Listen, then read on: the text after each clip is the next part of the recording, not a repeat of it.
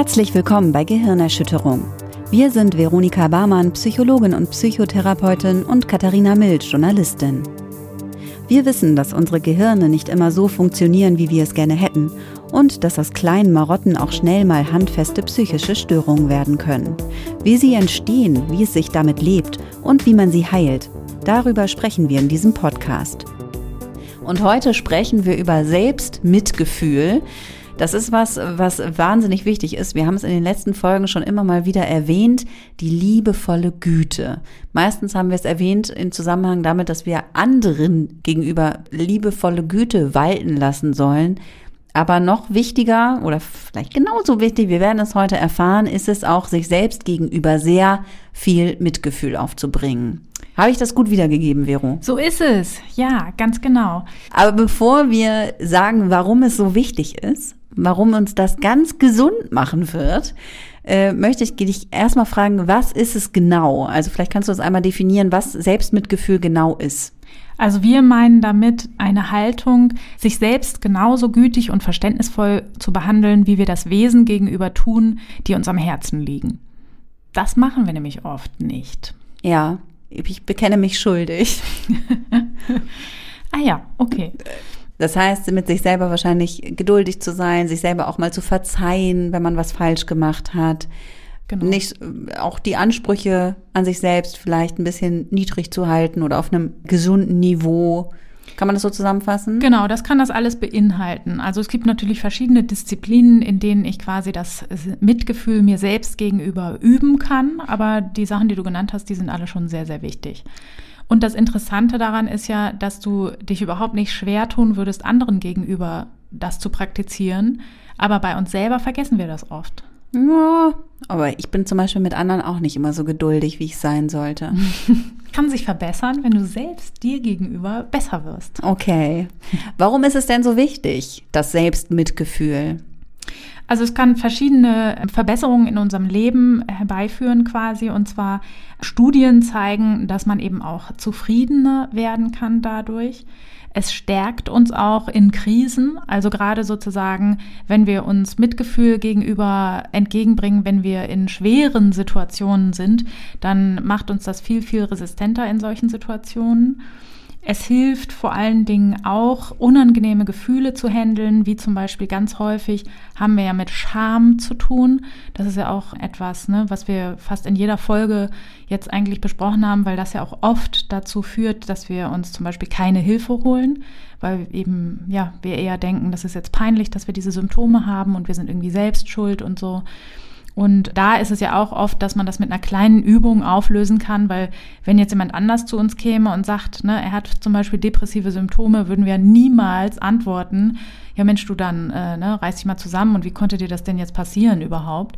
Sondern da würden wir natürlich sofort irgendwie Hilfe anbieten und demjenigen auch schlaue Sachen sagen. Und bei uns steht oft eben die Scham da im Weg, so. Und damit kann ich besser dealen und das führt auch dazu, dass meine Symptombelastung geringer wird. Und ich empfinde mich dann auch vielleicht nicht mehr als so unzureichend, wenn ich mir selbst mit mehr Mitleid gegenübertrete. Und dieses sich selber als nicht ausreichend zu empfinden, das ist natürlich ein extrem unangenehmes Gefühl. Das mögen wir nicht. Niemand, keine Kreatur mag das. Und wir versuchen auch eigentlich alle das zu umgehen und irgendwie zu kompensieren.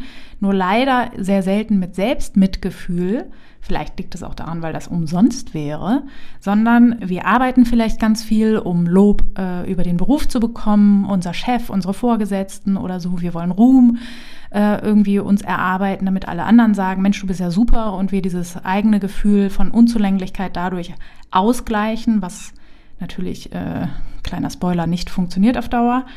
Oder wir kaufen zum Beispiel ganz viel. Also Unzufriedenheit macht ja Riesenmärkte auf. Ne? Was kaufen wir? Klamotten, Make-up, irgendwelche Ersatzprodukte für alles Mögliche und so weiter, weil wir uns eben als nicht ausreichend empfinden.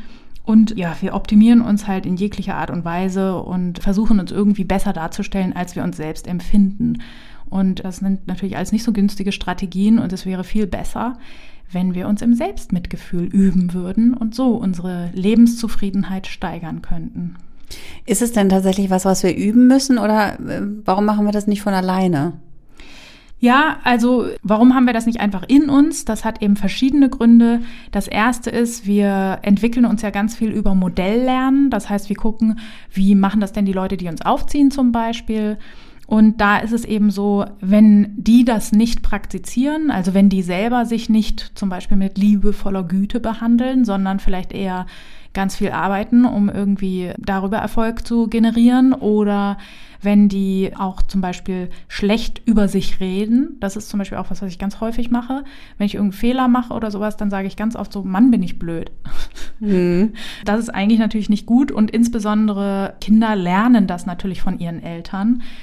Ich bin da im Moment viel achtsamer tatsächlich, weil ich das von einem meiner Kinder gehört habe und das hat sich gar nicht so schön angefühlt.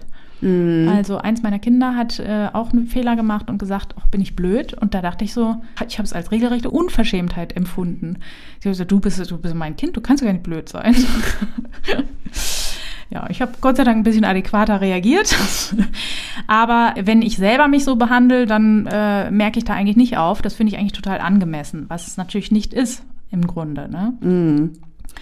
Ungünstig ist es auch, wenn in unserer Kindheit Liebe an Leistung geknüpft ist. Deswegen da bin ich auch immer total hellhörig, wenn Leute immer ihr Kind für irgendwelche Schulsachen so loben. Das ist ja schön und gut. Lob ist ja auch gut, aber äh, also Lob sollte eben auch nicht nur für Leistung erfolgen, sondern gerade so Liebesbekundungen und so weiter sollten einfach so erfolgen. Ne? Also da achte ich zum Beispiel auch selbst sehr drauf, dass ich bei meinen Kindern das auch immer mache, gerade wenn die sich irgendwie schlecht fühlen oder denken, sie haben irgendwelche Probleme und kommen mit irgendwas nicht klar, dann sage ich denen besonders oft, wie lieb ich sie habe und ähm, wie toll sie sind. Ähm, weil das eben wichtig ist, dass diese beiden Dinge nicht verknüpft sind. Das ist aber mhm. in den ähm, Generationen, wenn wir so an unsere Eltern oder Großelterngenerationen denken, da war das natürlich gang und gäbe. Ne? Da hat man auch gedacht, das ist eine coole Erziehungsform irgendwie. Ne? Ja. Das ist es natürlich nicht. Und es hat auch so ein bisschen eher evolutionäre Gründe. Also das fand ich zum Beispiel total krass. Ich kannte, bevor ich selber Babys bekommen habe, kannte ich gar keine. Und, ähm, du kanntest keine Babys? Nee, also so, klar, doch, irgendwelche kleinen Kinder kannte ich, aber jetzt so frische Säuglinge hatte ich tatsächlich noch nie Kontakt vorher. Und ich weiß nicht, wie es bei dir war. Die sind ja schon, also ich war, ja, schockiert möchte ich nicht sagen, aber ich war echt von den Socken, wie wenig die können. Also nicht, dass jetzt ein Baby schon viel leisten müsste, aber ich fand das wirklich krass. Ich meine, guck mal, die können ja nicht mal den Kopf halten. Mhm. So, und wenn man die jetzt halt, also du nimmst sie falsch hoch, dann sind sie halt kaputt. Was ist das denn? Und wenn man sie nicht ernährt, dann sind sie ja auch innerhalb weniger Stunden, also versterben die ja einfach. Also ich fand das schon äh, ein bisschen frappierend zu sehen oder frage mich bis heute, wieso rulen wir dann jetzt hier den Planeten? Also jedes Pferd steht halt nach paar Stunden auf und läuft halt. Ne? Also mhm. ähm, das ist schon echt krass, wie wenig wir können. Und irgendeine Strategie brauchen wir halt zum Überleben. Und Babys brauchen halt irgendwie eine andere Strategie anscheinend, um zu überleben. Und was sie halt können, ist süß aussehen. Mhm. Also das ist jetzt natürlich übertrieben gesprochen. Sie sehen nicht nur süß aus, sondern Kinder, also auch kleine Kinder, nicht nur Babys, ähm, sind ja sehr lange darauf angewiesen, dass sie versorgt werden, also dass sich andere ihnen zuwenden. Und das ist auch so der Grund, warum wir sehr viele gesellschaftliche Normen als Kinder lernen und verhindern wollen eben, dass wir den Eltern nicht mehr gefallen, weil wir, ja, wir müssen ja unser Überleben sichern über diese Zuneigung, die wir da bekommen. Und ähm, deswegen haben wir eben sehr viele Strategien, wie wir uns aneignen, dass wir eben keine Fehler machen, die unseren nahen Anverwandten so übel aufstoßen, dass sie uns dann irgendwie liegen lassen oder so. Ne? Mhm. Das ist jetzt natürlich ein bisschen kurz zusammengefasst und übertrieben dargestellt, aber so, mm, so kann man sich eben ganz gut erklären, warum wir so starke innere Kritiker haben, die uns, ne, warum wir dann da sitzen als Erwachsene und einen Fehler machen und sagen, Mann, bin ich blöd. Und nicht umgekehrt könnte man ja auch da sitzen und bei 100 anderen Fällen, wo man keine Fehler macht, könnte man ja auch sagen, Mann, bin ich cool. Machen wir aber voll selten. Mhm. Sollten wir aber öfter machen. Ja, genau. Kann man sehr oft machen. Ich mache es nicht so oft. Das muss ich äh, gestehen. Es gibt auch noch eine physiologische Erklärung, warum wir eher negative Dinge denken mit unserem Gehirn. Und zwar haben wir eine Negativitätstendenz. Also positive Erfahrungen perlen eher ab in unserem Gehirn und negative bleiben haften. Und das liegt eben daran, weil unser Gehirn natürlich optimiert ist und äh, Bedrohungen und Gefahren überlisten soll. Und genau, deswegen ist es für uns natürlich wichtiger, die negativen Dinge zu speichern als die positiven. Das ist auch so ein Erklärungsmodell, was man so heranzieht, um das eben klarer zu machen. Warum machen wir das nicht von alleine? Also sich positiv behandeln und andere positiv behandeln ist ja eigentlich schöner. Warum machen wir das dann nicht automatisch? Ne? Und das sind so ein paar Erklärungsmodelle, die man sich da so zurechtgelegt hat. Hm. Und wie kann man das dann gut trainieren, sich selber mit viel Mitgefühl zu behandeln? Also klar, einfach machen klingt äh, klingt naheliegend, aber ist wahrscheinlich nicht so einfach, ne? Genau. Also einfach machen, genau, das ist schon ein gutes Motto dafür. Man muss das üben. Man muss sich aber auch darüber klar sein, dass das jetzt nicht direkt zum Erfolg führt. Also wenn du jetzt ein, zwei Mal solche Übungen machst, dann wird das nicht dazu führen, dass du den Rest deines Lebens rumläufst und dich wahnsinnig selbst mitgefühlig behandelst, sondern man muss das oft üben. Also das dauert eine Weile, bis sich da halt Dinge im Gehirn auch umbauen und einem das leichter von der Hand geht. Und das finde ich auch immer noch so ein bisschen ja wichtig, dass man das äh, einfach auch erwähnt, dass das nicht nur schön ist. Ne? Also selbst Mitgefühlsübungen die führen jetzt nicht dazu, dass man die ganze Zeit grinst und sich irgendwie damit, damit wahnsinnig gut fühlt, sondern das ist als erstes Mal sehr, sehr ungewohnt. Mhm. Und also bei mir ist es auch tatsächlich so, dass ich da immer so ein bisschen Abneigung sogar dagegen habe, mhm. weil. Willkommen im Club. Ja, genau. Und das liegt halt daran, ja, man hat auch halt so Klischees im Kopf, dass zum Beispiel so, ja, also gesellschaftlich sagt man ja auch schon so, Eigenlob stinkt. Ne? Also sich selber irgendwie gut behandeln ist ja auch voll verpönt. Und oft denkt man ja auch, dass Lob dazu führt, dass man sich nicht mehr anstrengt. Also so, dann wirst du ja auch dick und faul quasi. Und deswegen dieses sich so in Anführungszeichen schlecht behandeln, wir verknüpfen damit ja auch Dinge, warum das gut ist. Wir denken, dass wir dann mehr leisten. Wir denken, dass wir dann irgendwie bissig bleiben und dranbleiben. Und oft ist es auch sowas, das kennen wir halt. Ne? Also wenn man zum Beispiel in seiner Entwicklungsgeschichte eher gelernt hat, dass Nähe und Freundlichkeit nicht unbedingt verlässlich da ist, sondern dass das eher was ist, was manchmal da ist und was dann eben auch sehr, sehr schmerzhaft ist, wenn es plötzlich nicht mehr da ist, dann gewöhnen wir uns auch eher sozusagen an schlechte Behandlungen, wenn wir uns zumindest auf die verlassen können. Mhm. Und deswegen, das finde ich immer noch mal ganz wichtig, dass äh, gerade bei solchen Interventionen, die eigentlich so positiv ja sein sollen, wir natürlich oft äh, gerade am Anfang beim Üben sehr viele Hindernisse in uns haben, das überhaupt zu machen. Mhm. Und wenn ich solche Übungen mache mit dem Gefühl, oh, es muss mir jetzt wahnsinnig gut dabei gehen, jetzt mache ich mal selbst mit Gefühl und das ist ja kurz vor irgendwie äh, Selbstfürsorge und Liebe und was weiß ich was alles. Nee, gerade am Anfang kann das oft ein harter Kampf sein. Mhm. Tatsächlich. Ich habe es befürchtet. Ja, wie immer, ne? Mhm. Ich habe immer tolle Behandlungsmöglichkeiten, die einfach immer sehr wenig Spaß machen. Aber am Ende wartet halt das große Glück. Genau, ja. Und in dem Fall ist es tatsächlich auch so, selbst wenn ich nur ein paar Minuten am Tag übe, dann kann ich schon messen, dass wirklich das besser wird und ich da, mir das leichter von der Hand geht. Und ich kann ja mal, wir können ja mal eine Übung machen. Auf und jeden Fall. Du hast auch richtig Lust. Ja, auf jeden Fall, ja. Ich freue mich richtig. ja. Und zwar äh, ist die von äh, Christine Neff, die äh, sehr viel dazu geforscht hat oder die das Konzept quasi, sage ich mal, messbar gemacht hat. Und die hat das Selbstmitgefühl in drei Teile eingeteilt. Und zwar hat sie gesagt, der eine Baustein quasi ist die Achtsamkeit. Also ich muss erst mal lernen, überhaupt wahrzunehmen. Ähm, und das allein ist ja schon, also unser Lebensalltag ist ja oft darauf ausgerichtet, nichts wahrzunehmen. Ne? Also wenn ich arbeite, dann ist das auch nicht selten, dass ich irgendwie am Rechner was mache, am Telefon hänge und nebenbei noch auf irgendwelchen Social-Media-Plattformen irgendwelche Aufträge erledige. Und ich kann mal sagen, also in den Momenten bin ich wirklich wenig achtsam, wie meine Gefühlslage zum Beispiel gerade ist. Ne? Ja. Deswegen selbst das müssen wir ja erstmal wieder trainieren, irgendwie diese Ruhe überhaupt zuzulassen, dass wir irgendwo mal hinhören könnten. Die zweite Säule, die Christine Neff postuliert, ist das gemeinsame Menschsein, nennt sie das. Und zwar dieses Gewahrsam, dass eben wir nicht irgendwie, wir fühlen uns ja sehr häufig sehr isoliert. Ne? Wir denken immer, kein Mensch empfindet so grauenvoll wie wir oder kein Mensch leidet so wie wir oder ja, keiner ist so komisch wie wir und so weiter. Und das ist ja natürlich nicht der Fall, sondern die Empfindungen, die wir haben, die sind natürlich in unserem tiefen menschlichen Sein äh, verankert und es geht ganz, ganz vielen Menschen so wie uns. Das ist so die zweite Säule, die sie da aufbaut. Und dann als drittes eben die Selbstfreundlichkeit.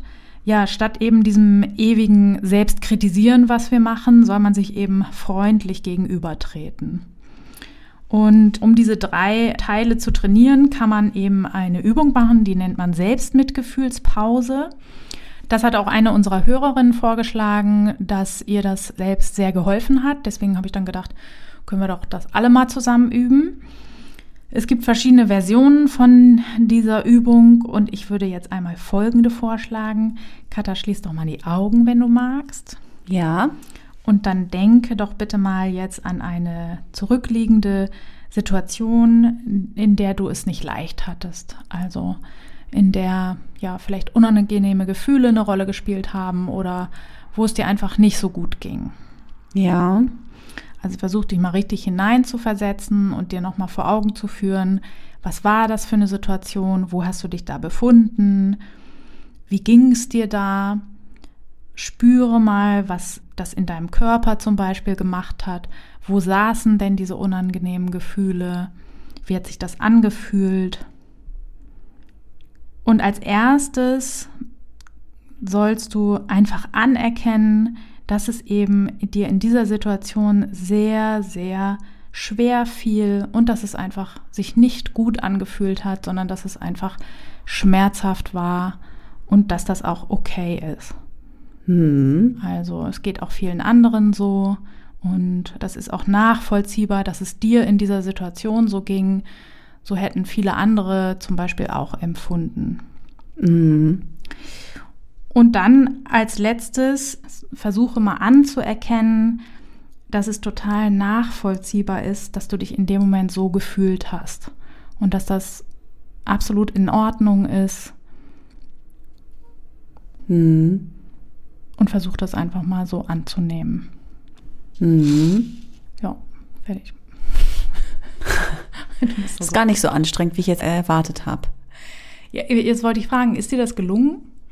Ja, ich glaube schon. Also ich weiß jetzt nicht, ob es mir so viel bringt, ne? Ja. Äh, langfristig. Aber äh, es ist mir auf jeden Fall nicht so schwer gefallen, wie ich gedacht hätte. Ich dachte, es wird jetzt anstrengender. Ja, wir haben das jetzt sehr oberflächlich gemacht, ne? Also Ach ich so. wollte das ja. du wolltest das ein bisschen hätte- leicht für mich machen ja, zum nein. Einstieg. Ich will das sozusagen, ich wollte eher das generelle Prinzip so ein bisschen erklären. Ähm, also wenn du das für dich selber gemacht hättest, dann hättest du die Situation natürlich auch genauer beschreiben müssen. Ja. Also, oder wenn das jetzt eine Therapiesituation gewesen wäre, dann hätte ich natürlich auch nach deinen Gefühlen gefragt und welche das sind und so weiter, ne? Und dann ist das Annehmen dann vielleicht auch ein stärkerer Effekt noch, ne? Ja. Ich habe ja auch nichts gefragt, ne? aber dann hättest du vielleicht gemerkt, ach, es war auch Neid dabei oder irgendwie blöde Gefühle und so, ne? Und da ist es natürlich dann auch, sagen wir mal, ersichtlicher, dass es hilft, da wirklich sich selber zu verzeihen und nicht zu sagen, mein Gott, warum bist du nur so, sondern sich wirklich zu sagen, ach, ist doch in Ordnung. Es ist total nachvollziehbar, dass ich so empfunden habe und es ist okay. Ja. Genau. Oder, äh, aber es interessiert mich, warum denkst du, dass es dir nicht so äh, helfen könnte? Oder du weißt nicht, ob das so viel bringt, meintest du? Weil es jetzt zu einfach war? Oder? Ja, vielleicht. Mhm. Dann mache ich jetzt noch was Schwereres. Nein, Scherz. ist schon gut. nee, nee. Bitte nicht. Aber nee. Und aber du kannst dir vorstellen, quasi, je nachdem, welche Situation du auswählst, umso ähm, herausfordernder ist natürlich diese Selbstmitgefühlspause. Ne? Ja. Und Also- es geht auch eher darum, eine Situation zu wählen, wo man sich selbst blöd findet, ne? Das kannst du machen. Ne? Also meistens ist es so, dass wir in Situationen, wo wir, die so krisenhaft sind, ne, haben wir meistens auch Gefühle, die wir nicht so gut anerkennen können. Ne? Mhm. Also wenn wir Angst haben, dann denken wir, wir müssten stärker sein und weniger Angst haben. Wenn wir wütend sind, dann sind wir auch meistens der Meinung, man sollte sie irgendwie besser im Griff haben oder kontrollieren können. Also die meisten negativen Gefühle sind auch gesellschaftlich jetzt nicht so positiv anerkannt. Ja. Und deswegen hat es, also ist es meistens eine effektvolle Übung, auch wenn wir jetzt nicht so eine ah, Hupsi, äh, als wenn, mein Gott, wie konnte mir das jetzt nur passieren? auch wenn wir jetzt nicht eine Situation hatten, wo wir gedacht haben, Gott, wie blöd haben wir uns da verhalten, ist meistens sozusagen doch was äh, mit Selbstmitgefühl daran zu verändern in unserer Wahrnehmung, wie wir uns selber gesehen haben da. Ja, jetzt ist ja, also für mich, äh, warum sich ein Teil von mir auch immer so dagegen sträubt, so diese Achtsamkeitsübung und aber auch Selbstmitgefühl entwickeln, Selbstliebe, so in diese Richtung, liegt, glaube ich, auch so ein bisschen daran, dass ich halt auch schon da bei mir auch mal so die Sorge habe, nicht, dass es irgendwie, dass ich zu egoistisch werde oder mich die ganze Zeit so selbst bemitleide, ja. Also das ja. sind ja so Klischees, die auch einfach, glaube ich, so damit verbunden sind. Und tatsächlich ist es auch was, was ganz viele unserer FollowerInnen geschrieben haben. Also wo endet eigentlich Selbstmitgefühl und wo beginnt Egoismus oder ab wann ist man Egoist, Egoistin? Genau, und halt eben auch so dieses Klischee, ja, ich bin egoistisch, wenn ich gut für mich sorge. Also ja, ja das ist ja einfach echt wahnsinnig verbreitet, oder? Ja, dem würde ich immer mehrere Sachen entgegensetzen. Das eine ist, wie du gerade an der Übung ja auch gesehen hast, es fällt uns ja überhaupt nicht leicht. Und deswegen ist so die Gefahr, dass du jetzt dich da ins Nirvana übst und dann irgendwie als der äh, Egomane am Ende durch die Welt rennst, die ist ja oft auch gar nicht gegeben. Ne?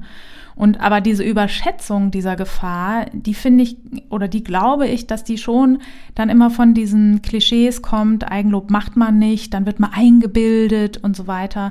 Und der Zusammenhang ist ja gar nicht gesagt. Ne? Die Übung ging ja jetzt auch nicht so, dass du dir sagen solltest, in der Situation, du hast absolut gerechtfertigt gehandelt und du sollst alle wegbashen oder so, ne? Sondern die Übung geht ja eher, hat ja, das hat ja sehr viel mit Akzeptanz einfach dessen, wie es ist, zu tun. Und das ist ja weit entfernt davon, zum Egoisten zu werden, einfach. Ne? Mhm. Und diese Sache mit dem Selbstmitleid, da bin ich mir irgendwie auch immer nicht so richtig sicher, weil eigentlich, also es gibt natürlich Selbstmitleid, was wir einsetzen, weil wir vielleicht nicht gut gelernt haben, unsere Bedürfnisse einzufordern und stattdessen dann eben ja, was weiß ich, anstatt dass wir unseren Partnerinnen äh, und Partnern sagen, kannst du bitte das und das für mich machen, setze ich mich vielleicht aufs Sofa, stöhne ein bisschen rum, fasse mir immer in den Rücken und sage, oh Gott, geht's mir schlecht, um dann irgendwie was zu erreichen. Das ist natürlich nicht so ein erwachsenes Verhalten und nicht so günstig. Ne? Und wenn das mit Selbstmitleid gemeint ist, ja, dann ist das vielleicht, könnte ich vielleicht bessere Verhaltensweisen lernen quasi. Aber an sich, wenn man das Wort jetzt in seiner Grundbedeutung nimmt, also Mitleid mit sich selbst haben, da weiß ich auch eigentlich gar nicht, was daran so schlecht ist. Ne? Also, ja, ich glaube, es ist ja auch eher mal so dieses verhaftet bleiben dann darin. Also wenn man so in diesem Selbstmitleid sich so ja. gefangen hält, sage ich mal, und ja, ja, da drin einfach stecken bleibt. Das ist, glaube ich, so ein bisschen auch, also die Gefahr, die ich sehe. Ja, also wenn das so ein Suhlen im Selbstmitleid ist, ne, aber da würde ich auch immer denken, das muss ja dann eine Funktionalität haben, ne? Also dann bekomme ich irgendetwas dafür. Wenn ich dieses Selbstmitleid so praktiziere, dann muss ich irgendwie Aufmerksamkeit von anderen dafür kriegen oder irgendwas muss da irgendwie funktionieren. Ähm, das ist natürlich ungünstig. Ich sollte natürlich immer in eine Handlungsposition kommen, um irgendwie die Kontrolle wieder zu bekommen über meine Situation. Aber an sich, also, also ich praktiziere Selbstmitleid und empfinde das nicht als eine besonders schlechte Sache. Also manchmal bin ich irgendwie einfach, läuft alles mies und dann bin ich irgendwie fertig gearbeitet und alle und dann sitze ich irgendwie da und denke, meine Scheiße, das ist jetzt aber alles nicht so geil für dich gelaufen. Es tut mhm. mir echt so ein bisschen leid für dich. also ich empfinde das so als Grundsache eigentlich gar nicht als so negativ. Ja. Inwieweit spielen denn solche Übungen, also um dieses Selbstmitgefühl zu trainieren, inwieweit spielt das denn auch in Therapien eine Rolle? Also wie oft wendest du das auch an oder ist das Teil von Therapien? Oder inwieweit ist es auch wichtig für Gesundungsprozesse? Ja, also es ist für viele Sachen wichtig. Oder also ich sag mal, es ist eine ähm, störungsübergreifende Intervention nennt man das immer. Ne? Also es ist nicht so, ah, jeder, der depressiv ist, der muss dann ganz viel Selbstmitgefühl üben oder sowas, sondern tatsächlich kann man das in der Rückfallprophylaxe von allen Störungen einsetzen oder Krankheiten. Und ähm, deswegen taucht es auch in ganz vielen verschiedenen Therapieformen auf. Gerade in der Folge zu Verhaltenstherapie habe ich ja von mal angedeutet, die dritte Welle der Verhaltenstherapie mit diesen modernen Therapieformen, die dann wieder so integrativ sind und viele verschiedene Schulen ja wieder zusammenführen. Und da sind diese Achtsamkeitselemente und auch Selbstmitgefühl-Elemente eigentlich überall vertreten. Die haben überall so ein bisschen anderes Gesicht. Und es ist auch schon so in den 60ern ähm, hat äh, Carl Rogers, der hat die Gesprächspsychotherapie entwickelt, schon so Werte postuliert, die wichtig sind für psychotherapeutische Haltungen. Und der hat auch schon die unbedingte Wertschätzung des Klienten postuliert. Und das ist eigentlich auch eine sehr, sehr mitfühlende Haltung, die man eigentlich auch nicht aufbringen kann, wenn man das nicht irgendwie trainiert hat oder auch sich selber gegenüber das irgendwie halbwegs aufbringen kann. Weil das ist tatsächlich so, dass in den Therapien spielt es einerseits eine Rolle, weil ich das natürlich Leuten beibringen kann und sie dadurch ihre Symptomatik verbessern. Auf der anderen Seite ist es aber auch so, dass mir als Therapeut das natürlich sehr gut hilft, auch eine gute Haltung einnehmen zu können. Also der Dalai Lama sagt zum Beispiel, um wahres Mitgefühl mit anderen empfinden zu können, brauchen wir zunächst selbst ein Fundament, auf dem wir Mitgefühl überhaupt kultivieren können. Also das sagt es eigentlich ganz gut. Wenn ich mich um andere kümmern möchte, dann setzt das voraus, dass man sich auch um sich selbst kümmern kann. Und das ist ja auch zu dem Thema Egoist. Ne? Das wird halt sehr schnell negativ gesehen, wenn ich meine eigenen Bedürfnisse wahrnehme und eben auch durchsetzen kann. Aber das ist halt eine gute Fähigkeit, um glücklich zu sein. Und wenn ich die kann, dann kann ich die anderen auch besser beibringen.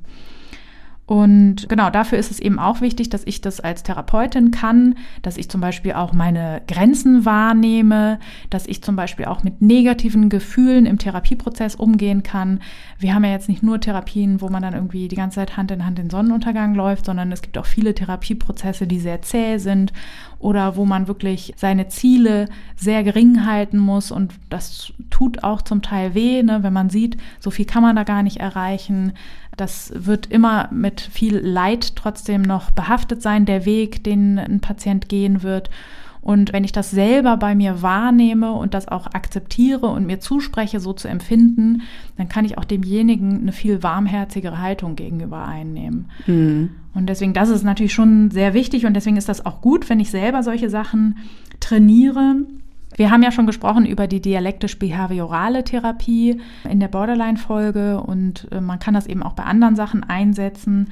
Und da ähm, finde ich das sehr schön. Da ist natürlich auch sozusagen die therapeutische Haltung, dass ich den Patienten genauso akzeptiere, wie er ist und nicht so, wie ich ihn gerne hätte oder wie wir gerne die Ziele erreichen wollen, sondern so, wie der Jetzt-Zustand ist.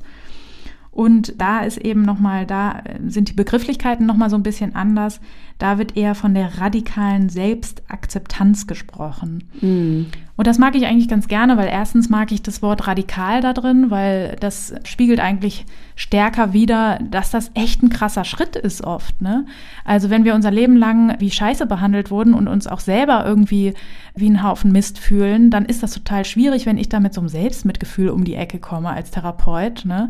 Sondern dann ist es vielleicht leichter, wenn ich erstmal mit Selbstakzeptanz anfange einfach. Ne?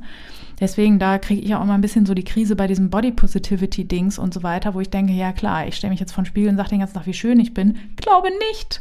Also äh, mir reicht's, wenn ich erstmal schon mal sage, so ich bin okay so oder es ist egal, wie ich aussehe. Ne? Da bin ich vielleicht schon einen richtig großen Schritt dann gegangen. Und deswegen mag ich so ein bisschen dieses Akzeptanz lieber weil mich selber erstmal so akzeptieren, wie ich bin, das klingt für mich erstmal ein bisschen kleiner als gleich Mitgefühl für mich aufbringen, weil das ist dann schon fast so ein, ja, das ist schon fast so kurz vor Selbstliebe, was wirklich ein sehr, sehr großes Wort ist, meines Erachtens. Mhm. Und deswegen, das Konzept mag ich so ein bisschen lieber.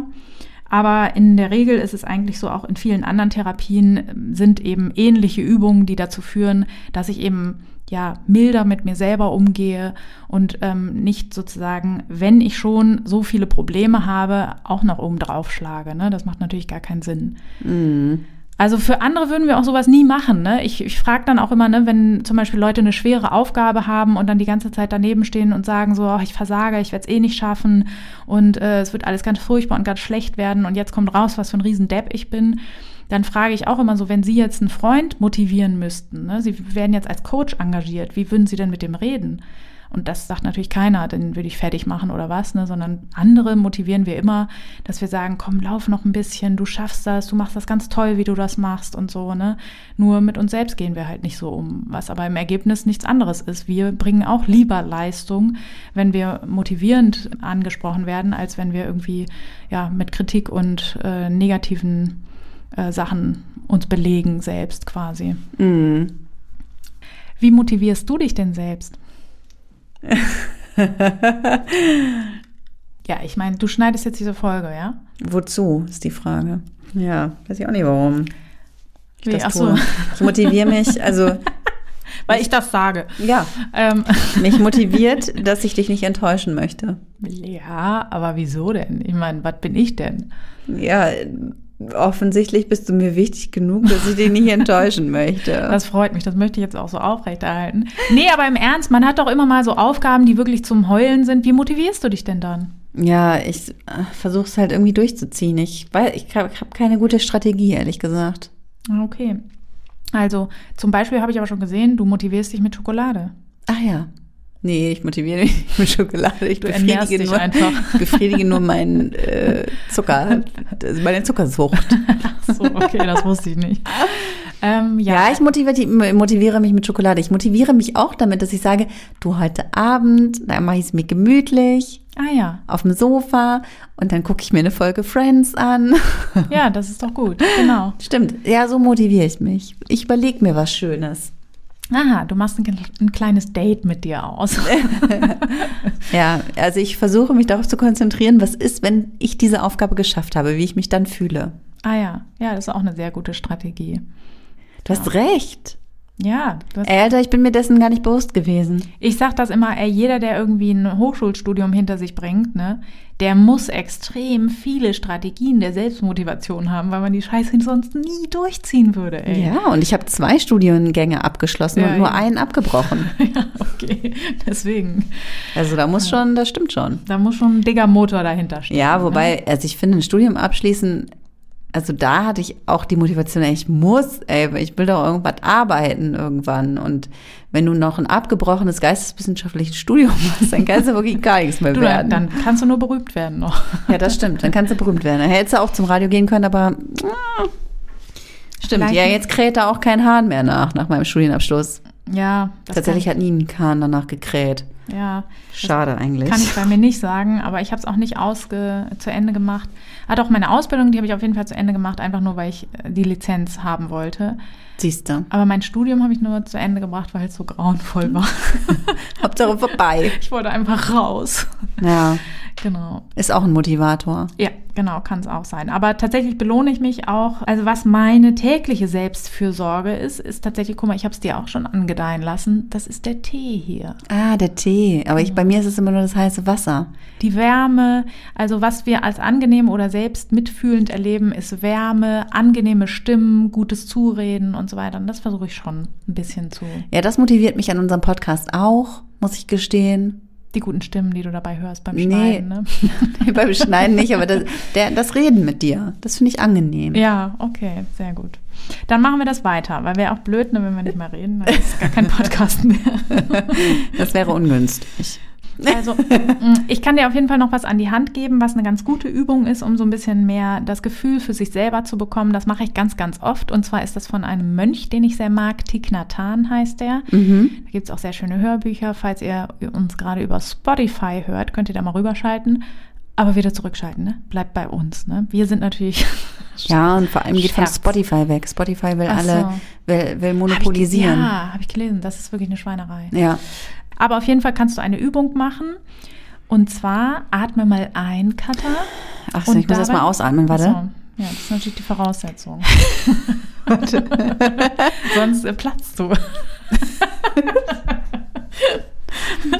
also, jetzt kommt jetzt geht's richtig gut. Du atmest ein und denkst bitte dabei oder sagst es dir. Ich atme ein und ich beruhige meinen Körper. Genau. Und dann atmest du aus und denkst dabei, und ich atme aus und ich lächle. Ja, ich wurde dafür schon mal richtig ausgelacht, weil äh, jemand gesagt hat, das ist ja viel zu lang, das kann man dabei gar nicht denken. Und ob man nicht, dass ich atme ein und ich atme aus, dabei weglässt. Aber nein, das lässt man nicht weg, weil das ist ja gerade die Achtsamkeit, dass ich mir dessen bewusst bin, was ich gerade tue. Ich habe schon wieder vergessen, was ich einatmen soll, äh, denken soll beim Einatmen. Luft wäre gut. nein. ähm, ich atme ein und ich beruhige meinen Körper. Ich atme aus und ich lächle. Und das musst du sozusagen, also das nicht einmal, sondern das kannst du durchweg machen. Ich mache das halt total gerne beim Fahrradfahren. Mhm. Und ich fahre ja sehr viel Fahrrad. aus guten Gründen. Dabei äh, trainiere ich das immer und je öfter du das machst und je mehr du das übst, umso leichter fällt das auch und ich kann das inzwischen schon relativ nebenbei. Und es ist eine sehr, sehr gute Übung, die auch sehr wirksam ist, mehr Achtsamkeit sozusagen zu praktizieren. Genau. Wenn du noch mehr üben willst, dann kannst du dir auch das multimediale E-Book von der Max-Planck-Gesellschaft mal angucken im Internet oder auch ihr da draußen. Ich glaube, Kata ist schon richtig heiß. Ja, ich, ich bin schon richtig high von dieser Übung. ja, so, du atmest noch. Genau. Und zwar ist das das kostenfreie E-Book, was man sich runterladen kann, Mitgefühl im Alltag und Forschung. Das ist von Tanja Singer und Matthias Bolz und finde das eine ganz tolle Sache. Und man kann da ganz viel lernen, ganz viele Techniken sich angucken, sich anschauen, warum wirkt das überhaupt? Also jemand, ne, wenn ihr euch für Forschung interessiert, für mich ist das ja mal, ich kann nicht verstehen, wie sich da jemand nicht für interessiert, aber ich weiß, das ist nicht bei allen so. Genau, aber man kann eben auch Praxisbeispiele da finden. Die Meditation der Herzensgüte ist auch ein großer Bestandteil. Entschuldigung. Das ist jetzt, das gibt dir den Rest. Ne? Kannst du bitte ein, ausatmen und lächeln einfach? Die Herzensgüte. Ja, Digi, es geht hier um Mitgefühl, Mann. Ja, ja Entschuldigung. Genau. Die wollte ich eigentlich als Übung noch machen. Was? Die Meditation der Herzensgüte wollte ich eigentlich noch als Übung, so als Bonusfolge hinten dran klatschen. Ja, ja. Mhm. Das könnt ihr ja mal in die Kommentare kommentieren, ob irgendjemand außer Kata hier Bock hat auf eine Meditation der Herzensgüte. Meta-Meditation. Könnt ihr auch vorher googeln, worauf ihr euch da einlassen würdet. Ich mag das sehr. Genau, das ist eigentlich alles, was ich was du noch dazu beitragen genau, kannst. Genau, was ich jetzt jemandem, der mal so einsteigen will, ins Thema noch ans Herz legen kann. Genau. Vielen Dank, Vero. Sehr gerne. Mein Gehirn ist auf jeden Fall nachhaltig erschüttert worden. Ich habe gelernt, Selbstmitgefühl ist gar nicht so uncool, wie ich dachte. Und weil wir uns diese Selbstmitgefühlsgeschichte hm, richtig zu Herzen nehmen, machen wir tatsächlich auch jetzt über Weihnachten und Silvester ein bisschen Pause, weil wir haben jetzt echt seit August durchgezogen, wöchentlich eine Folge rausgehauen. Ja, muss 20 sind es, glaube ich, fast gewesen. Ja, sind das hier ist jetzt die 19. reguläre Folge plus die zwei Bonusfolgen, also 21. Wir sind jetzt offiziell erwachsen. Ja. Und dementsprechend, genau, werden, werdet ihr uns jetzt wahrscheinlich so zwei bis drei Wochen nicht hören, aber dann wieder. Und dann richtig erfrischt. Und dann richtig erfrischt und erholt und selbst mitgefühlt. Ja, so ist es. Also genießt die Zeit hoffentlich und wenn ihr Langeweile habt und uns vermisst, dann hört euch einfach noch mal ein paar alte Folgen an, die sind auch sehr schön und bestimmt habt ihr noch die ein oder andere nicht gehört. Das ist jetzt die Gelegenheit, das nachzuholen. Ne? Und vergesst nicht, uns immer wieder Vorschläge zu schicken für neue Folgen, Feedback zu geben. Schreibt uns, was ihr denkt und was ihr gut findet und was ihr nicht gut findet. Wir freuen uns auf jeden Fall über jedes Feedback. Willst du auch noch was sagen, Vero?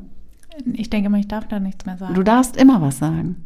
Wir würden uns natürlich freuen, wenn ihr uns äh, Sterne gebt bei Bewertungsportalen. Noch mehr, wenn ihr es gut findet, wenn ihr dann euren Freunden davon berichtet, wenn ihr das verbreitet.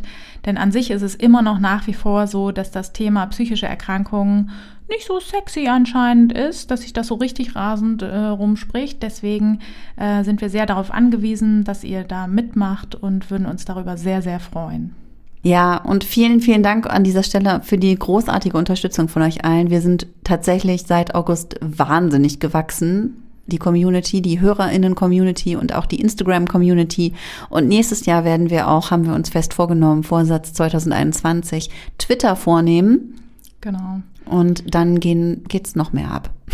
Ja, es ist total, also finde ich wirklich ganz toll, diesen Austausch zu haben und dass so viele sich beteiligen und Rückmeldungen geben und auch selber viel über sich erzählen und anbieten, auch was zu erzählen und so weiter. Das finde ich total toll. Ja. Und das ist auch, ja, deswegen ist es eine Menge Arbeit, aber genau in diesen Momenten, finde ich, sieht man immer wieder, dass es sich absolut lohnt und dass es auch genau das Richtige ist. Und macht's gut.